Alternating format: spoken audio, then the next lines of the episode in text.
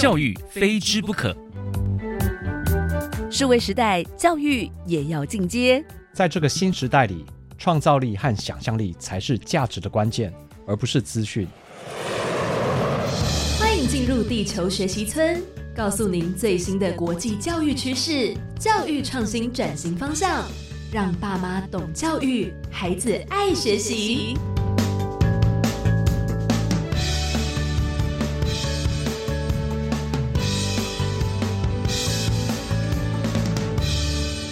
大家好，我是地球村的村民吴俊辉。大家最近的地球生活过得好吗？欢迎来到地球学习村，一起聊聊教育与学习。每天十分钟，放耳听天下。今天我们要谈的是出国留学。一般来说，依照求学阶段，出国留学可以分为小学、中学、大学和研究所。一般会发生中小学的出国留学，常见的原因有三个。一个是和家长的海外工作有关，一个则是家长对国内的教育没有信心，最后则是家长觉得自己的孩子不适合国内的教育体系。确实，我们之前有一集特别聊过，国内长期的考试升学文化，很容易就埋没了特殊领域的人才，或是让部分的孩子难以融入。虽然我们可以从家庭教育中去缓解，但并不是所有的家长都具有这个能力和精力，也因此只好将孩子往国外送。然而，这需要一定的财力做后盾，所以这对大部分的家长来说，并不是一个选项。因此，我们今天要谈的重点，主要是在高等教育的出国留学，也就是大学和研究所的海外留学。在半个世纪前，出国留学通常是为了接受更好的教育，因为当时地球村的教育资源分布很不平均。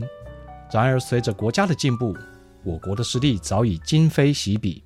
在各市的世界排名中，我国的大学早已跻身百大，更有许多的科系排名全球前数十名。因此，出国深造已不再是海外留学的唯一动机，而青年人才想追求的，还有增广国际视野，成为真正的地球村民。其实，随着他们的留学，有许多的国际合作也随之而来。例如，他们在海外拿到学位返国后，或在工作数年返国后。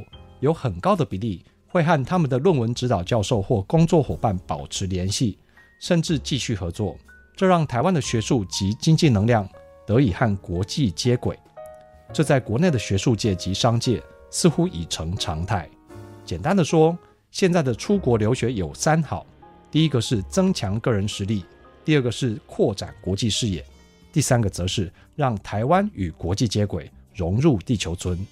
依据联合国教科文组织 UNESCO 的统计，在疫情爆发前的2020年，全球已有大约640万名的国际生，相较于2000年的200万，在二十年间已经成长了三倍多。在这640万名的国际生中，美国、英国、澳大利亚等三国就接收了其中的三分之一，大约200万。而根据 University World News 的一项报道指出，在2030年，国际生人数将接近七百万，由此可见，出国留学已经是一个全球化的趋势，它的目的性已经非常清楚。这也是为什么我们之前会特别谈到国际移动力。然而，为了落实它，各国也同时面临不同层面的挑战。近几十年来，出国留学最热门的两个国家一直是美国和英国，因为他们的顶尖名校在所有不同的全球大学排名中。几乎都包办了前二十名的七成以上，最有名的莫过于剑桥 （Cambridge）、牛津 （Oxford）、麻省理工学院 （MIT）、哈佛 （Harvard） 还有史丹佛 （Stanford）。此外，澳大利亚则是全球国际生人均比例最高的国家，他们的大学生中有将近三成来自于海外。根据联合国教科文组织 （UNESCO） 的统计，在二零二零年时，全球接收国际生人数最多的国家。依序是美国、英国、澳大利亚、德国、加拿大及法国。就一个国家来说，送出留学生和接收国际生虽然都已成为趋势，但也有它的挑战。以送出留学生来说，虽然他们学成归国将有助于国力增强及国际链接，但如果他们的学生不归国，反而在海外定居，那就是人才流失。人才若是普遍不愿归国，那这个国家就应该深切检讨，而改善的方法之一，就是以他们为桥梁，视他们为国际链接的关键点，来强化国际合作。以接收国际生来说，如果好好经营，则通常好处多于坏处。就国民外交来说，这些国际生都可能在未来成为我们重要的国际友人。就国际化来说，这些国际生可以为本地社群注入异国文化和思维。间接拓展了本地生的国际视野。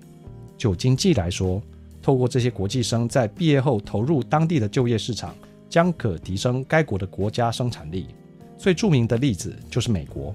依据美国国家外籍生协会 NAFSA 的调查，在二零一三至一四年间赴美留学的学生，为美国经济挹注了大约二百七十亿美金，以及三十四万个职缺，这提升了美国大约百分之十二的经济。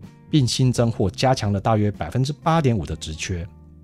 接着，就一个大学来说，除了上面提到的可以拓展本地生的国际视野之外，许多国家也借此提升学校经费。以英国为例，他们的大学学费标准是由国家制定，每年大约是台币四十万左右，而他们的国际生则要缴三倍的价格，包括欧盟的学生在内，也就是每年要缴大约一百二十万台币。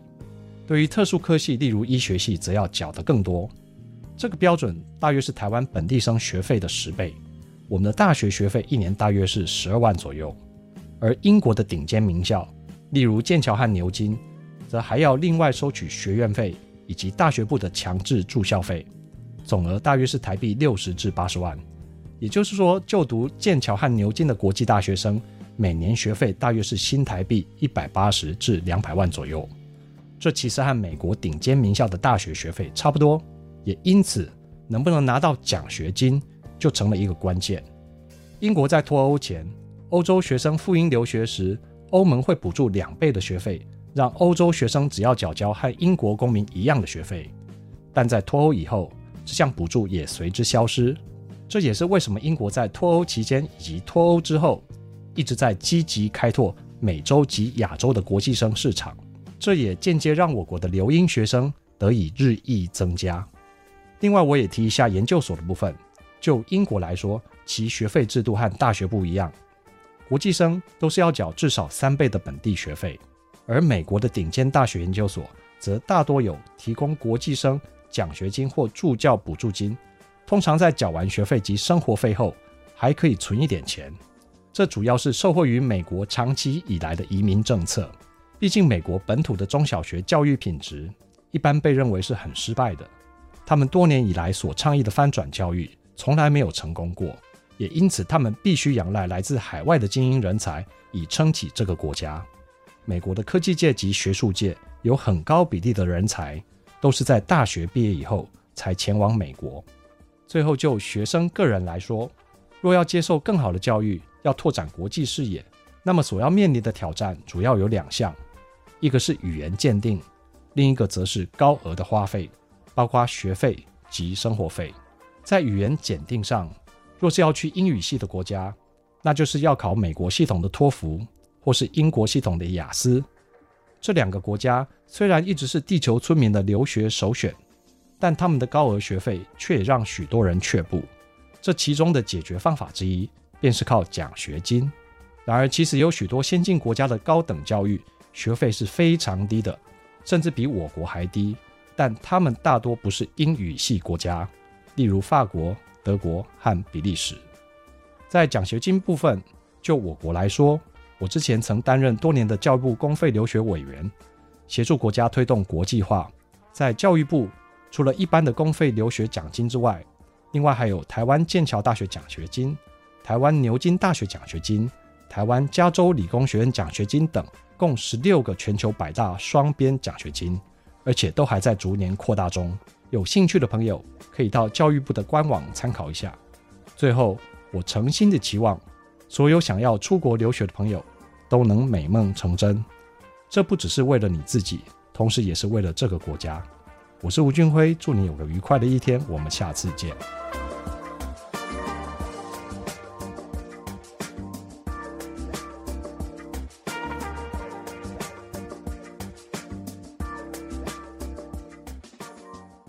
欢迎留言给予我们五星好评。收听更多节目，请到教育电台官网或 Channel Plus 频道收听。